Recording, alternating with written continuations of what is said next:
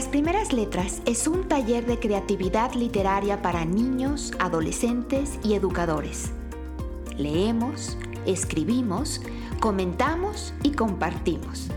Escúchanos simplemente para alimentar tu pasión por las letras o como recurso educativo para maestros, padres y alumnos de primaria y secundaria. Esta es una producción de Colegio Valle de Filadelfia y mis alumnos y yo, Elisa Guerra, seremos tus anfitriones.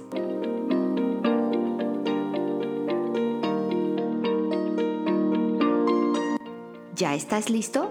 Comenzamos.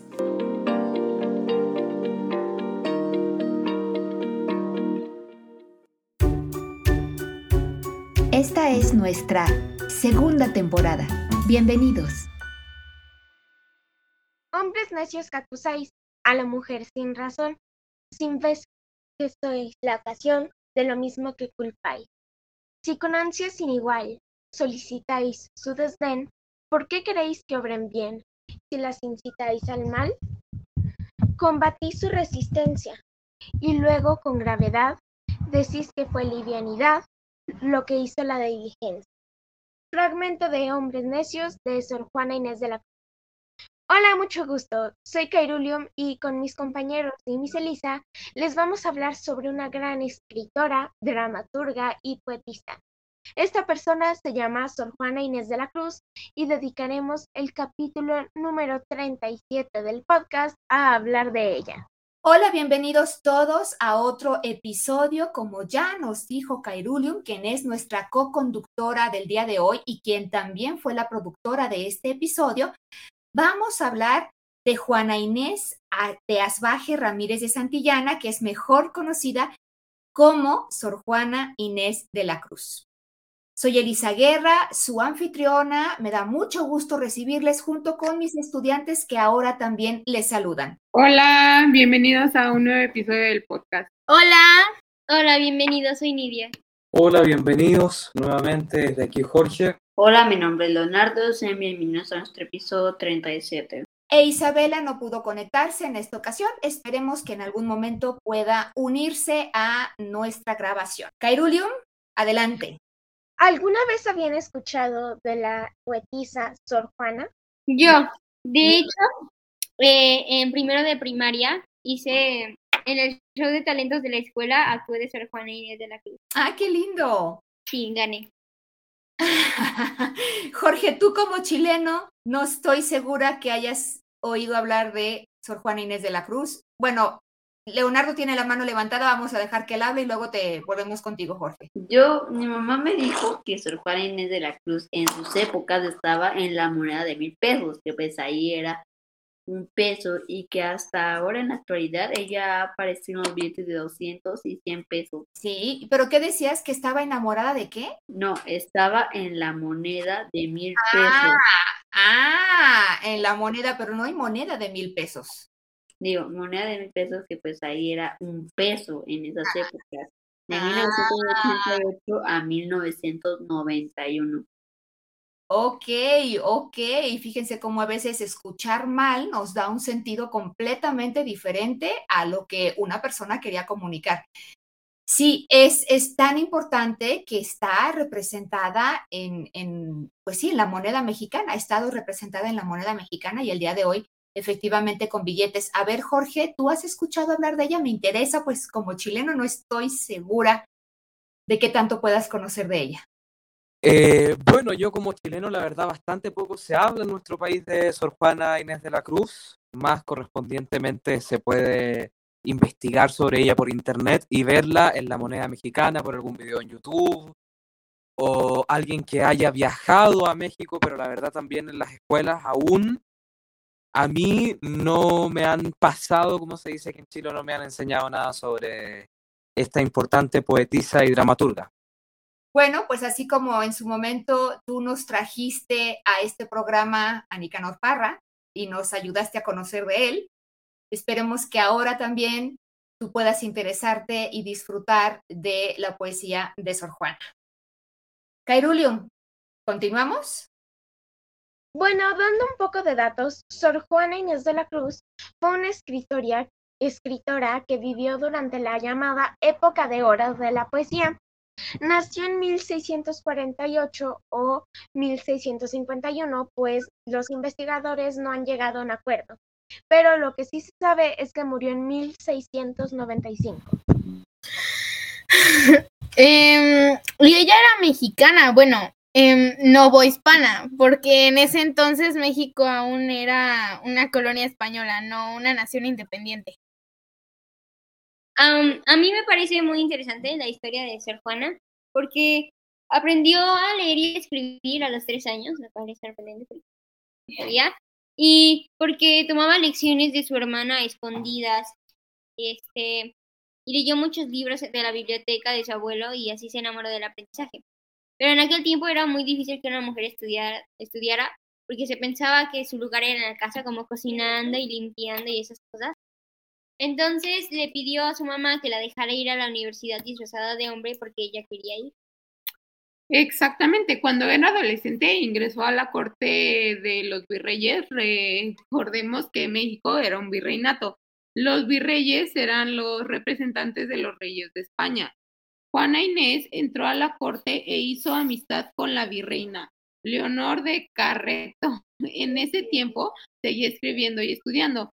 El confesor de los virreyes, el padre Núñez, Núñez, un hombre muy chistoso de Miranda, sabía que Juana, Juana Inés no se quería casar y le aconsejó que se hiciera monja. Ella aceptó e ingresó a la orden de San Jerónimo, que le permitía seguir estudiando. Bueno, antes de, antes de decir la idea, quería bueno, aportar con un dato curioso. En las mismas épocas, Chile no era un virreinato, sino una capitanía general que dependía del virreinato del Perú. Quien, quien quiera saberlo, ahí lo tiene. Pero el poema que Caerulium leyó al inicio del programa es quizá el más famoso de esta escritora y es una redondilla esto significa que es un poema con estrofas de cuatro versos y que tienen un esquema de rimas predeterminado. A mí verdaderamente me sorprende cómo desde ya entonces, en los años 1600, eh, siglo XVII, Sor Juana ya estaba escribiendo en contra del machismo. Eh, la verdad es bastante impresionante si uno lo ve desde los tiempos modernos, los tiempos del hoy. Qué vigentes son todavía sus poemas, ¿no? Me gustaría leerles un fragmento de su poema, En perseguirme mundo que interesas. Y dice así, En perseguirme mundo que interesas, ¿en qué te ofendo? Cuando solo intento poner bellezas en mi entendimiento, y no mi entendimiento en las bellezas. Yo no estimo tesoros ni riquezas, y así siempre me causa más contento. Poner riquezas sin mi entendimiento que no me entendimiento en las riquezas. Muchas gracias, Leonardo. Me gusta muchísimo este poema que nos acabas de leer. Y yo quisiera preguntarles, ¿qué entienden, qué entienden ustedes? ¿Qué, ¿Qué habrá querido decir Sor Juana cuando decía poner bellezas en mi entendimiento y no mi entendimiento en las bellezas? Poner bellezas en mi entendimiento y no mi entendimiento. A ver, Nidia. Yo creo que es como lo de la frase de lo que importa es el interior, así. Sí, yo creo que va mucho por ahí. ¿Alguna otra idea? A ver, sí, adelante, Cairulium. Eh, yo creo que bellezas en mi entendimiento se refiere estilo a los poemas y a los cuentos porque es como una manera bella de expresar el idioma y de hecho están las figuras retóricas que se usan para embellecer el idioma. Uy, qué buena aportación. Sí, las dos tienen mucha razón. Poner bellezas en mi entendimiento, poner cosas bonitas en mi cabeza, pensar en cosas cultas, aprender, eso es llevar bellezas a tu entendimiento, tener la cabeza llena de cosas bonitas como la poesía. ¿Y qué sería poner tu, tu, entendimiento en las bellezas o en las riquezas, que también lo menciona al final. ¿Qué creen que quiera decir eso? Como tener un motivo, una meta. Mm, a ver, Cairulium. Como cuando te enfocas mucho en una cosa Y entonces es un quiero ser rico, quiero ser linda, quiero, quiero, quiero. Exactamente, poner mi entendimiento en las bellezas o en las riquezas. O sea, pongo mi cabeza, pongo mi mente, mis pensamientos en que quiero ser rica, en que quiero ser bonita o estar a la moda o comprarme la ropa eh, que más me gusta, ¿no? Y ponerla, poner los ojos en lo superficial. Exactamente. Entonces ella decía, quiero llevar cosas bonitas a mi cabeza en lugar de poner mi cabeza en las cosas superfluas, ¿no? Bueno, pues qué profundidad de poema. Espero que les haya gustado muchísimo. A mí realmente me encanta. Pero ahora vamos a invitar a que otra gran poeta, mucho más reciente y que está entre nosotros, si te Esfinge, nos lea un poema que ella misma escribió. Si te Esfinge, te escuchamos. Mm, muy bien. Pues se llama Una cárcel. Internamente reí, grité, lloré, morí y reviví. Se siente tan bien y tan mal. Por dentro soy tan libre, puedo expresarme. Si lo necesito, corro, salto, brinco, lloro. Por dentro tengo todo un planeta para expresarme, pero por fuera nadie más que yo se entera de lo que pienso. Nadie más siente lo que siento, porque la mejor defensa que conozco es ser mi propia cárcel para que nadie más pueda encarcelarme. Se siente tan bien y tan mal. Por dentro soy una bomba de emociones, pero por fuera soy solo una estatua más. Uy, uy, uy. A ver, ¿quién va a ser el primero en comentar? ¿Lucas? Ah, la verdad, eh, no sé qué opinar. La verdad es que cada vez me sorprende, me, me salen con cada cosa que, que, que, me dejan con la, con la boca abierta, la verdad. Me, me gustó la, la verdad bastante porque pues realmente habla de emociones profundas, pero la verdad te quiero felicitar si te esfinge muy bien. Gracias. Nidia. A mí me gustó porque, bueno, yo creo que es algo con lo que todos podemos empatizar, bueno, porque a todos nos ha pasado que sentimos que solamente tú te conoces realmente, como que ninguna otra persona puede conocer tan, te conoce tan bien como tú y así. Ok, me están hablando mucho del fondo del poema, ojalá también nos hablen un poquito de la forma. Leonardo, ¿qué opinas tú de este poema de Si te esfinge? A mí me hace pensar en Sor Juana Inés de la Cruz, porque ella también, eh, porque pues ella no expresaba sus cosas, o sea, ella expresaba lo que sentía, ella lo expresaba a través de los libros, o sea, ella expresaba lo que ella sentía. Qué, qué buena analogía estás haciendo. Yo creo que ella expresaba lo que sentía efectivamente escribiendo, como lo está haciendo ahora si te esfinge, pero, eh, pero de alguna manera pues se encerró también, se encerró en un convento para poder dedicarse a lo que quería, que era realmente seguir aprendiendo y no tener que dedicarse a un hogar, a una casa, seguir pues un caminito establecido para las mujeres en ese entonces, que bueno, era un convento. A ver si, si te esfinge, ¿quieres mencionar algo? Pues en realidad, eh, eso que dijiste de que ya se encerró en un convento, es algo que de hecho también mencioné en mi poema, porque digo que la mejor defensa que conozco es ser mi propia cárcel. Entonces, este, yo también lo pensé una vez que lo leí, dije, pues, de hecho sí, recuerda a Sor Juana Inés de la Cruz, si piensas en que este es el tema. Sí, y, esa es una de las partes de tu poema que más me gustó, si te esfinge, porque la mejor defensa que conozco es ser mi propia cárcel para que nadie más pueda encarcelarme. Ahora, yo creo que Sor Juana sí fue feliz, no podemos saber hasta qué grado, pero finalmente pudo dedicarse a lo que ella quería, que era seguir aprendiendo, estudiando, leyendo y escribiendo, aunque claro que hubiera sido mejor no tener que encerrarse en un convento para poderlo hacer, ¿no? Por supuesto. Pero bueno, eh, Jorge, ¿tú qué opinas de este poema? Eh, bueno, en primer lugar quisiera comentar la forma del poema y es que eh, siento o veo que el poema no tiene rimas. Es libre. No existen... ¿Ah? Es un poema, es, sí, es libre, es un poema libre. Ah, ya, ya, ya, ya, perfecto. Eh, eso es lo primero. Hubo un par de comas que faltaron ahí arriba, precisamente en el primer verso, que em, son en las palabras reí, grité, lloré, me morí y reviví. No, pero eh, comas o acentos, más bien los acentos, ¿no? Los acentos. Sí, ok. Las Exacto, tildes, o- las O tildes. las tildes. Sí, exacto.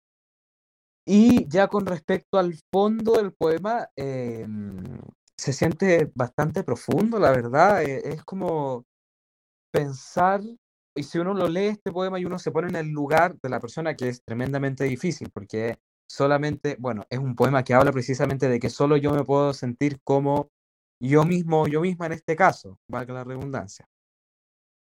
Por lo tanto, se siente eh, un poema bastante profundo y poniéndose en el lugar de la persona que lo escribió, em, creo que hay un sentimiento ahí detrás de, de- incomprensión o, o algo similar, que no estoy diciendo que si te finge lo viva actualmente, pero en el poema se expresa de esa manera. Y la verdad es una manera bastante linda de escribir desde un sentimiento que atrae primero bastante pena y bastante dolor y expresarlo en, en- en- en las letras.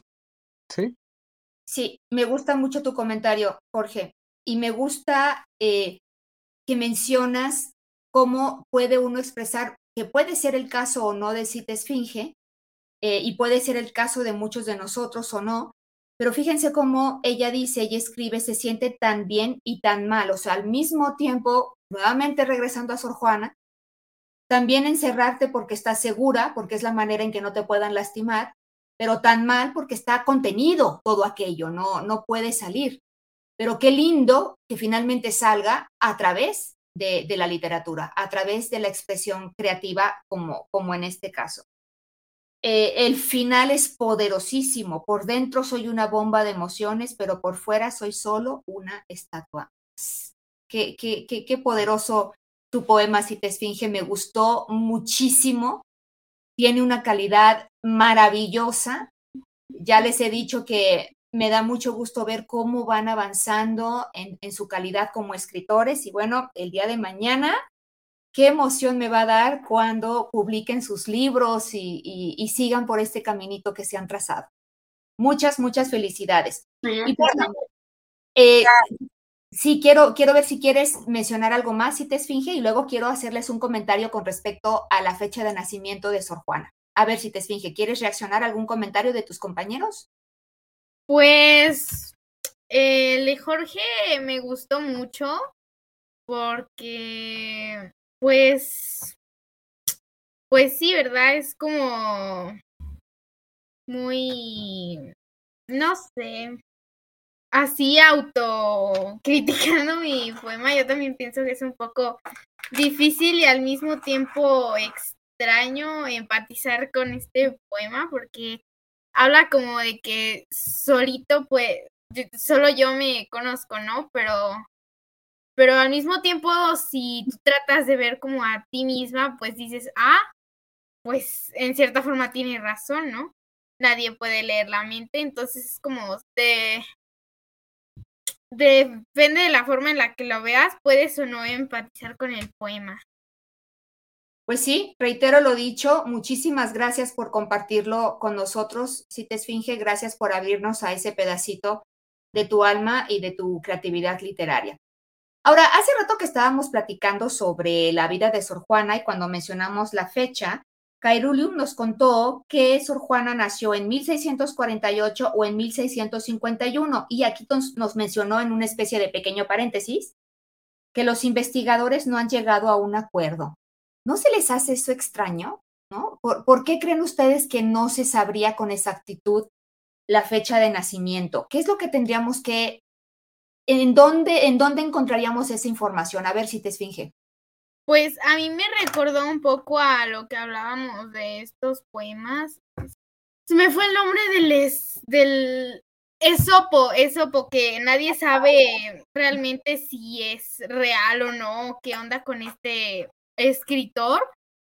Y me recordó un poco a Esopo porque, este, pues, ahí está, ¿no? Están sus escritos y está todo, pero no tienen su fecha de nacimiento, no tienen pues mucho que digamos, entonces sí yo pensé, ah, pues está casi, casi como Esopo, porque aquí sí sabemos que existió, tenemos su fecha de muerte, pero no sabemos cuándo nació.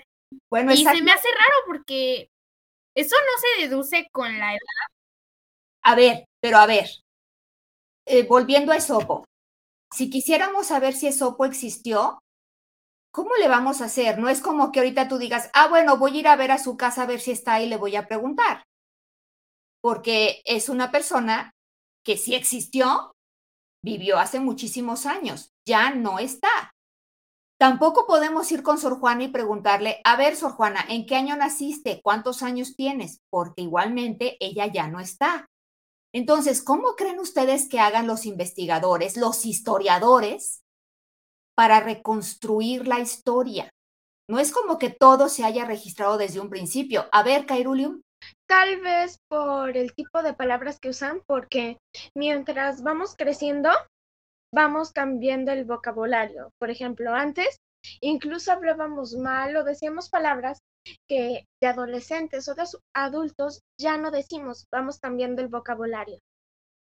Sí, y más que en las etapas de la vida de una, de una misma persona, por supuesto que el lenguaje también ha ido evolucionando y cambiando con, eh, bueno, no todo el mundo diría que evolucionando, pero por lo menos cambiando con el paso del tiempo. Ahí, eh, fíjense ustedes cómo el lenguaje que utiliza Sor Juana es diferente al lenguaje que utilizamos el día de hoy.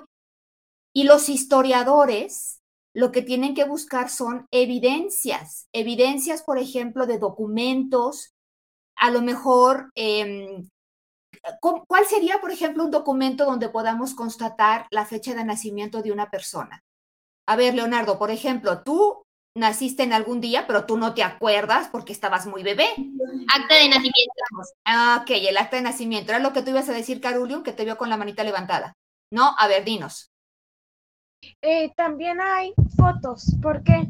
Porque las personas suelen tomar fotos de las ocasiones especiales y ponerle una fecha. Así es, solamente que no siempre ha habido fotos. En el caso de Sopo, pues no, en esa época no había fotos. Eh, pero en el caso de Sor Juana, por ejemplo, habría retratos. De hecho, hay, pinturas, hay retratos de Sor Juana. Sabemos que existió por esas evidencias y también por documentos que otras personas hayan dejado. La misma Sor Juana en cartas y en sus poemas, pero también otras otras personas que hayan eh, mm, hablado, que hayan, que hayan comentado, que hayan escrito eh, con, con, Sor Juana o con otras personas, no en otras correspondencias. Eh, Tairulio, ¿tú ya hablaste del poema de Si te esfinge? No, mi. ¿Quieres hacerlo? Sí. Perdón eh, que te brinqué sin querer. Adelante, ah. No hay problema, Miss. Eh, me gustó como en el poema de Si te esfinge. Bueno, bueno, me gustó el poema, pero una de las cosas que me gustaron más fue que dice, eh, porque la mejor defensa que conozco es ser mi propia cárcel para que nadie más pueda encarcelarme. Me sonó estilo a cuando te metes en una idea, tú es un voy a ser de esta manera, quiero ser así, porque siempre están los prejuicios y es como las cárceles de las otras personas. Pero en este caso, si te Esfinge dice, yo me voy a encerrar en mi propia cárcel, que es casi como, yo lo sentí como si dijera, yo voy a estar en mis propias ideas, siguiendo mis propios pensamientos. Ah, también es una muy, uh, muy certera posibilidad. Yo no sé si, si te Esfinge lo pensó de esa forma, pero claro que, que, que suena bastante lógico. Si te Esfinge, ¿quieres tú comentar algo? Mm, pues de hecho, creo que algo de algo de bastante lógica tiene, porque sí es cierto que muchas veces a la gente pone como sus expectativas, eh, algo sobre ti, y eso de alguna manera es como algo que te mantiene ahí presionado. Después de todo estás para, como que, o a veces puedes llegar a sentir la necesidad de cumplir al pie de la letra con esas expectativas que te pone la gente. En cambio, si tú solito te pones pues tus metas y todo eso, este, pues ya, ¿no? Te centras en ellas y nadie más puede poner algo más sobre ti. Y pensándolo así, literalmente, si tú ya estás encerrado, es muy difícil que te puedan volver a encerrar ya estando encerrado, ¿no? Sí, que por eso decías que es, que es la mejor defensa, encerrarse uno antes de que te encierren los demás. Oigan, qué rica toda esta plática. Eh, déjenme nada más volver a lo del acta de nacimiento, no, no lo del acta de nacimiento, lo de la fecha de nacimiento de Sor Juana.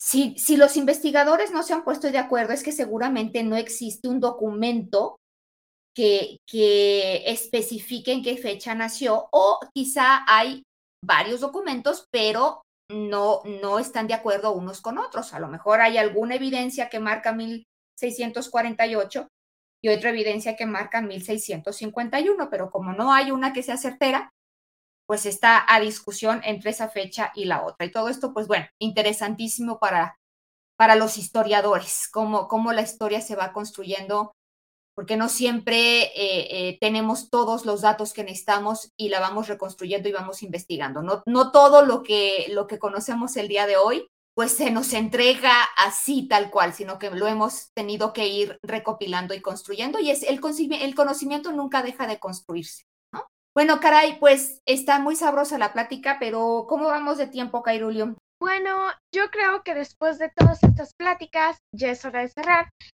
y pues aparte se nos está acabando el tiempo, así que ya es hora de despedirnos. Ok, bueno, pues les agradecemos muchísimo que se hayan unido a escuchar nuestro podcast, nuestro episodio 37 dedicado a Sor Juan Inés de la Cruz. Déjenme les cuento, queridísimos todos que nos escuchan, que nuestro próximo episodio será el último episodio de esta segunda temporada, con ese cerraremos. Va a ser una especie de fiesta de fin de cursos, aunque sabemos que Jorge, por ejemplo, tiene un calendario escolar diferente. Nosotros en México estamos cerrando ahora el calendario escolar pero será por lo menos también una fiesta de fin de temporada de nuestro podcast. Y em, pues nos dará muchísimo gusto que nos acompañen a esta pequeña fiesta que va a ser un tema sorpresa. Nuestros productores y conductores van a ser Jorge y Lucas y no sabemos todavía qué es lo que ellos se traigan entre manos para este último episodio de la temporada, pero ojalá que nos acompañen nuevamente y lo descubran junto con nosotros. Recuerden, por favor, seguirnos en nuestras redes sociales, suscribirse a nuestro podcast en Spotify, en Apple iTunes, en iBox, en SoundCloud, en cualquier lugar donde ustedes escuchen sus podcasts. Nos ayuda muchísimo. Gracias a todas las personas que han puesto sus comentarios y que han compartido nuestros episodios. Nos anima muchísimo a seguir con este programa. Y bien, pues no me queda más que agradecerles nuevamente. Se despide de ustedes Elisa Guerra y también mis estudiantes ahora. Adiós. Adiós. Chao. Adiós, gracias por escuchar nuestro episodio.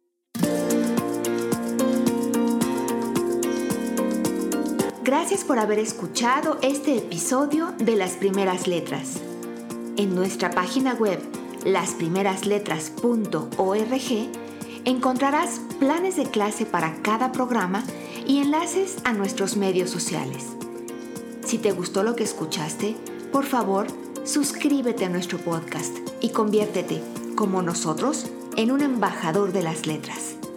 Porque estamos convencidos de que todo niño tiene la semilla de la genialidad. Hasta pronto. Soy tu anfitriona, Elisa Guerra.